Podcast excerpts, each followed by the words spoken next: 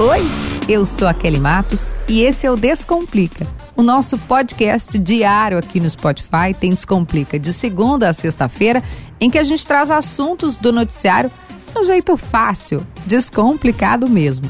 Aqui não tem complicação, tem explicação. E eu tenho uma novidade. Eu tô de férias e eu trouxe uma pessoa para me ajudar a descomplicar aqui no nosso podcast. É a Marina Panho é tudo com ela. Descomplica, Kelly. Mas antes do episódio começar de fato, eu quero te lembrar daqueles nossos recados. Para que esse podcast chegue mais longe, para que o conteúdo chegue em mais gente, para que todo mundo fique por dentro dos assuntos do noticiário, eu acho legal que você compartilhe nas suas redes sociais, com algum amigo, manda no Zap, no Telegram ou no Instagram, não sei, tu escolhe a tua rede social. E esse conteúdo vai então ser entendido por mais pessoas. Eu sempre digo que quando a gente sabe, quando a gente conhece sobre algum assunto, fica muito mais fácil fugir de quem está querendo nos enrolar. E para me ajudar a descomplicar, eu conto com duas parceiras. A Warren Invista em você e nos seus sonhos. Com a Warren Investir Descomplicou, a Warren te ajuda a fazer um plano, uma reserva financeira, você realizar um sonho, uma viagem, enfim. Baixa lá o app da Warren e também Cola Construções. A Cola constrói prédios, imóveis, empreendimentos, enfim, constrói o teu cantinho e te ajuda a construir felicidade. Cola Construções, seu imóvel, sua felicidade. Olá, meu povo! Muito bem-vindos a mais um episódio do Descomplica. E hoje a gente vai tentar entender o que está acontecendo no Ministério da Educação. Nós já falamos aqui no podcast sobre a demandada no INEP, o Instituto Nacional de Estudos e Pesquisas Educacionais Anísio Teixeira.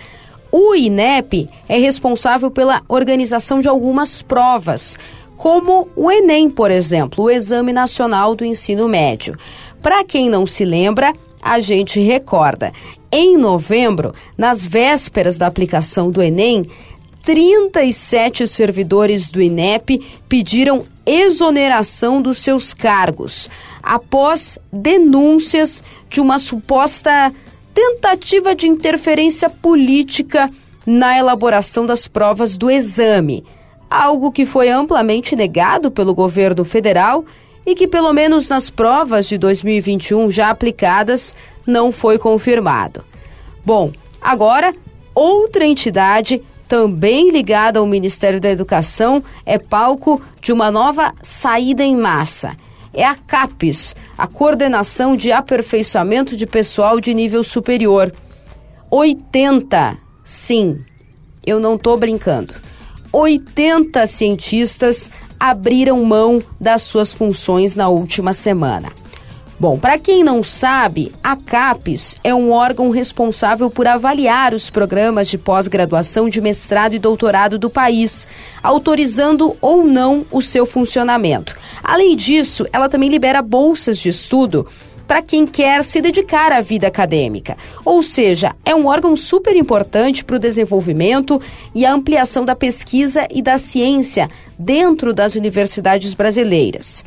Para nos ajudar a entender o que está acontecendo na CAPES e na educação brasileira como um todo, eu chamei a Paula Ferreira, que é jornalista do jornal o Globo em Brasília e é nada mais nada menos a repórter que revelou toda essa história na CAPES.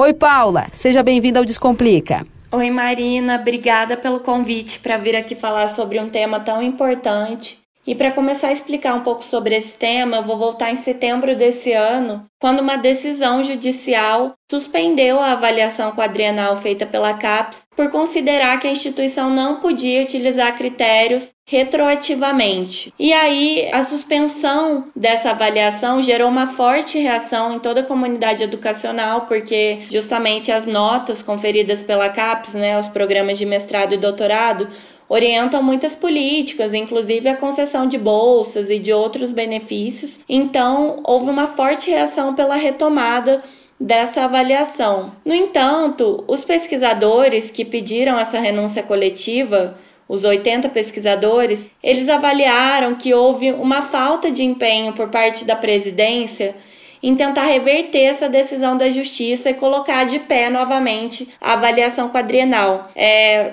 coordenadores da área, das áreas de física, química e matemática, que foram as áreas que tiveram essas baixas, né?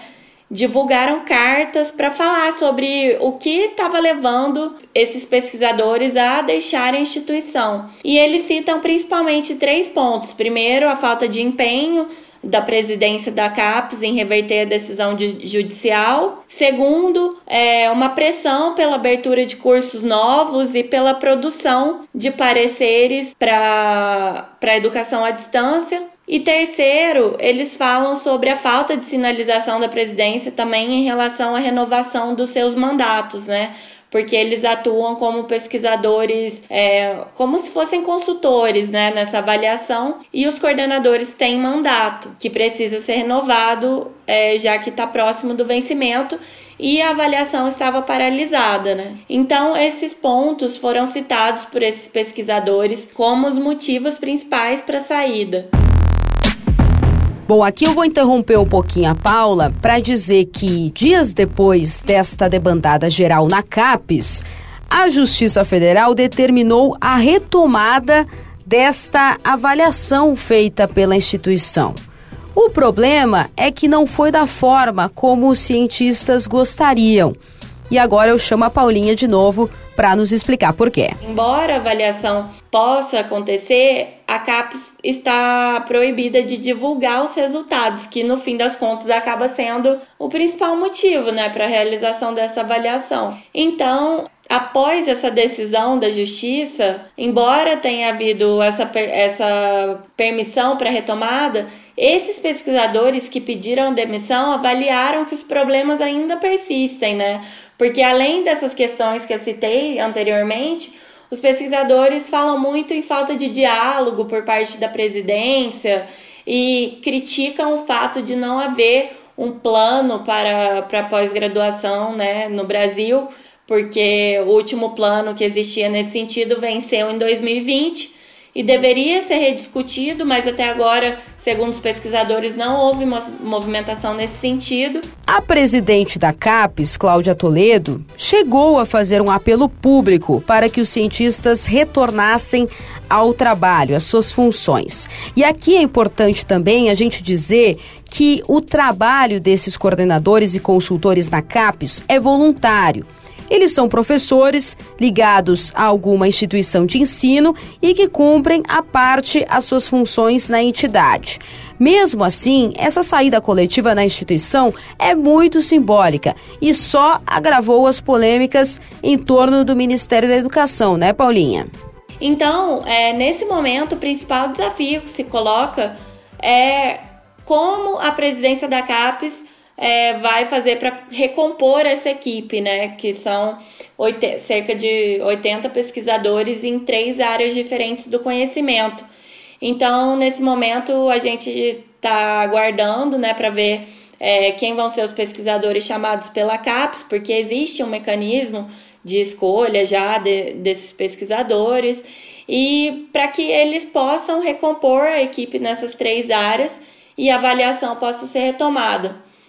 Ao mesmo tempo, isso gerou né, essa, um desconforto dentro do Ministério da Educação, porque o MEC vinha já dessa crise gerada pelo INEP, que a gente acompanhou nos últimos dias e que vocês explicaram bem aqui também no podcast. E aí somou-se a essa crise essa nova debandada em outro órgão ligado ao Ministério da Educação.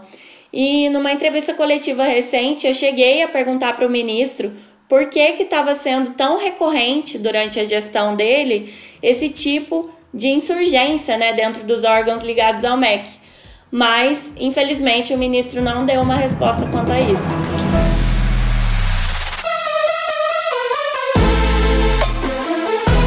Pois é, e além dessa egípcia do governo federal, o INEP voltou a aparecer nesta terça-feira nas manchetes dos portais mais precisamente nas páginas policiais. Isso porque um instituto responsável pelo Enem foi alvo de uma operação da Polícia Federal, que investiga supostas irregularidades na impressão das provas, como, por exemplo, as provas do Exame Nacional do Ensino Médio. A suspeita é de que servidores do Instituto atuaram para favorecer algumas empresas durante os pregões que foram abertos, justamente para escolher as empresas que iriam fazer a impressão dessas provas. Cerca de 130 milhões de reais podem ter sido superfaturados nesses contratos entre 2010 e 2019, segundo a Polícia Federal. E se de um lado o dinheiro é maior do que o previsto, do que o esperado, do outro é menor. A própria CAPES, por exemplo, teve uma queda de 39% no seu orçamento de 2017 até agora. E para passar a régua no episódio de hoje, a minha dica final é a série Segunda Chamada, uma produção brasileira disponível na Globoplay, que acompanha a vida de professores e estudantes do ensino noturno de uma escola pública brasileira. Tudo a ver com o nosso assunto de hoje. Lembrando que a nossa dica é para Warren, invista em você e nos seus sonhos. Com a Warren, investir descomplicou e Cola Construções, seu imóvel, sua felicidade. Amanhã tem mais Descomplica e a gente vai voltar. Sim, senhor, sim, senhora. Até mais.